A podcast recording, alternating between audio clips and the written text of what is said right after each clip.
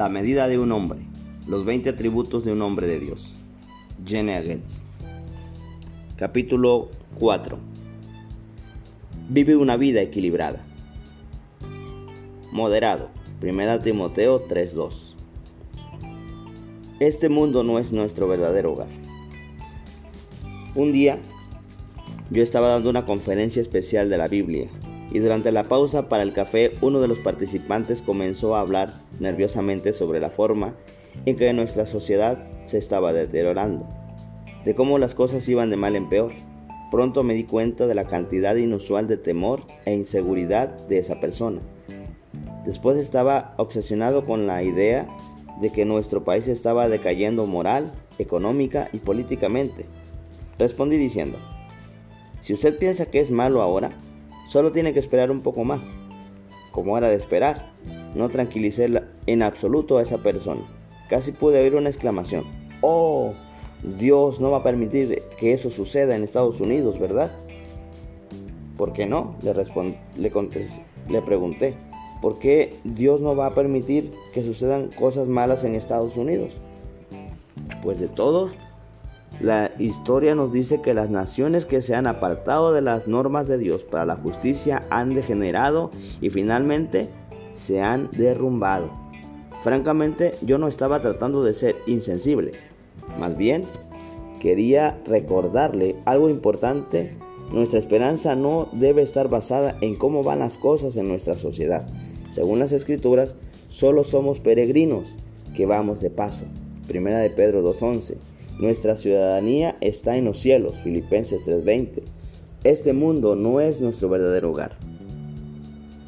Estabilidad espiritual y emocional. La respuesta insegura de esa persona a los retos de nuestra sociedad ilustra lo contrario de lo que Pablo quiso decir con la palabra moderado. El apóstol estaba describiendo a un hombre que tiene un claro enfoque en la vida y no vive en constante estado de ansiedad o a causa de las condiciones del mundo. En otras palabras, un hombre moderado no pierde su orientación física, psicológica y espiritual. Como todos nosotros, a veces experimentamos confusión y traumas emocional, pero a pesar de todo, se mantiene estable y firme. Un hombre estable es un hombre moderado porque sabe hacia dónde va la historia. Es consciente de que Dios tiene el control del universo así como de los asuntos de la humanidad. Por otra parte, sabe que tiene la responsabilidad de hacer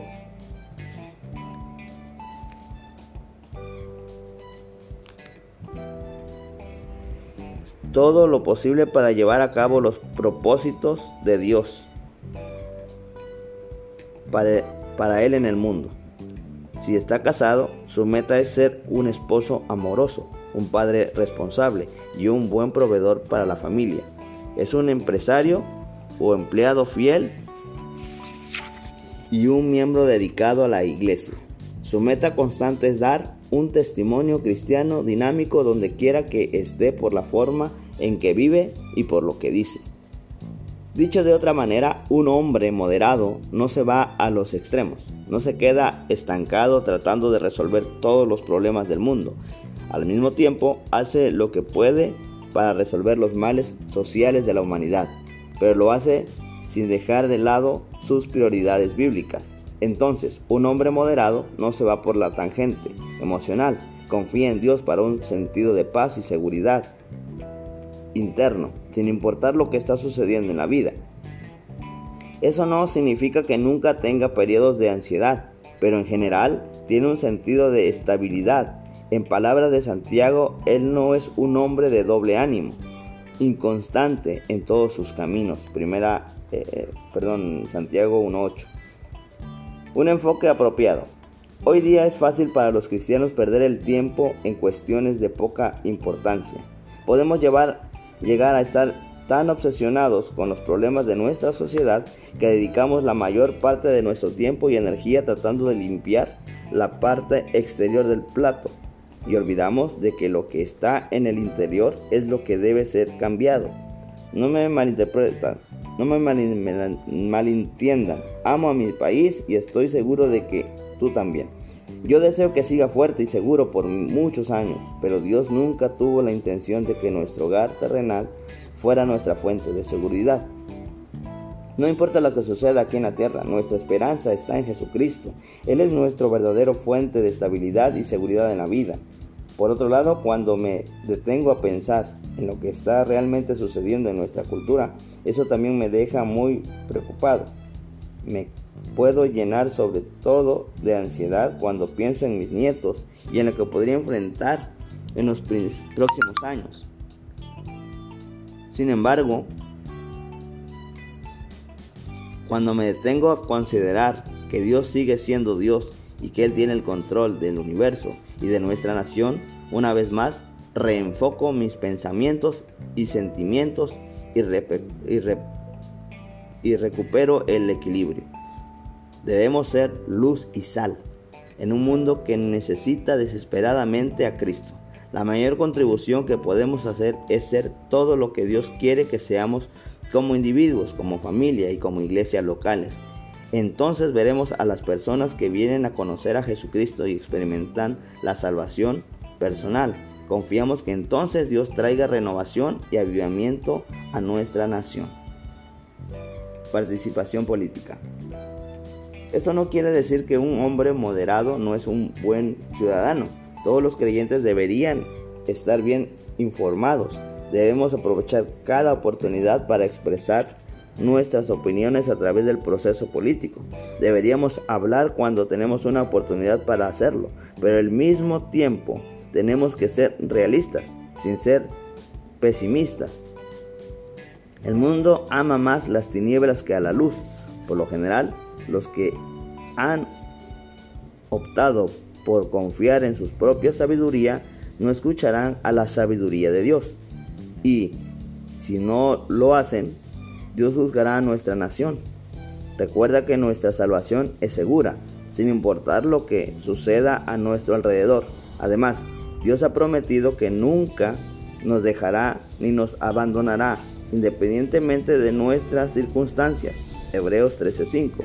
Eso explica por qué los cristianos del Nuevo Testamento pueden tener gozo aún en medio de las pruebas y tribulaciones. Primera de Pedro 1, 3 al 9. Seamos moderados. Cuando Pablo escribió a los tesalonicenses, esbozó para todos nosotros cómo ser moderados en un mundo caído. Seamos sobrios, moderados, habiéndonos vestido con la coraza de fe y de amor y con esperanza de salvación como yelmo. Primera de Tesalonicenses 5:8. El hombre de fe. Al igual que los hombres de la antigüedad como Abel, Noé, Abraham, Isaac, Moisés y otros que están catalogados de manera impresionante en Hebreos 11, un hombre maduro de Dios sale y actúa sobre las promesas de Dios. Es un hombre de fe. Corramos la carrera. Nota la fe y la acción de cada uno de estos hombres. Por la fe, Abel ofreció más excelente sacrificio que Caín. En Hebreos 11:4. Por la fe, Noé preparó el arca en versículo 7. Por la fe, Abraham obedeció para salir. Versículo 8. Por la fe, Abraham ofreció a Isaac. Versículo 17.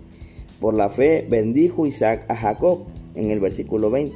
Y por la fe, Moisés dejó a Egipto versículo 27, si dice de todos los hombres del Antiguo Testamento mencionados aquí, conforme a la fe murieron todos estos sin haber recibido lo prometido, sino mirándolo de lejos y creyéndolo y saludándolo y confesando que eran extranjeros y peregrinos sobre la tierra. Versículo 13. Puesto los ojos en Jesús. Hoy un hombre moderado cree a Dios y actúa sobre la base de sus promesas a pesar de no entender lo que está por venir en esta tierra. Él no se deja arrullar para dormirse, sino que sigue a la espera de la segunda venida de Jesucristo, que le librará de la ira venidera. Primera Tesalonicenses 5:9. Además, anima a otros creyentes con esta verdad y ayuda a edificar a todos los miembros del cuerpo de Cristo, a fin de que miren hacia adelante a ese día mediante la palabra y el ejemplo. Practica la exhortación de Hebreos. Despojémonos de todo peso y del pecado que nos asedia y corramos con paciencia la carrera que tenemos por delante, puesto los ojos en Jesús, el autor y consumador de la fe. Un hombre de esperanza.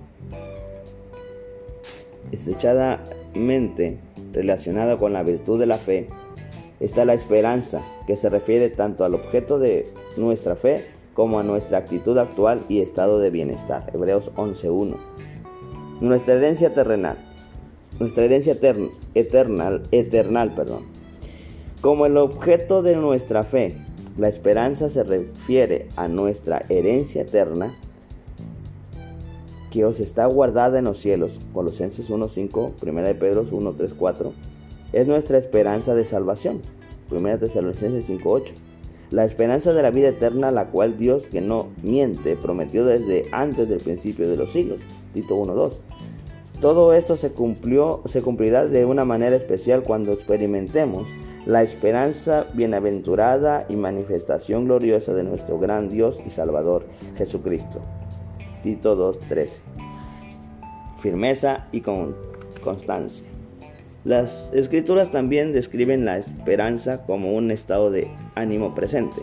Un hombre de esperanza es constante. Primera Tesalonicenses 1.3 ha puesto su esperanza en, el Dios viviente. 1 Timoteo 4:10.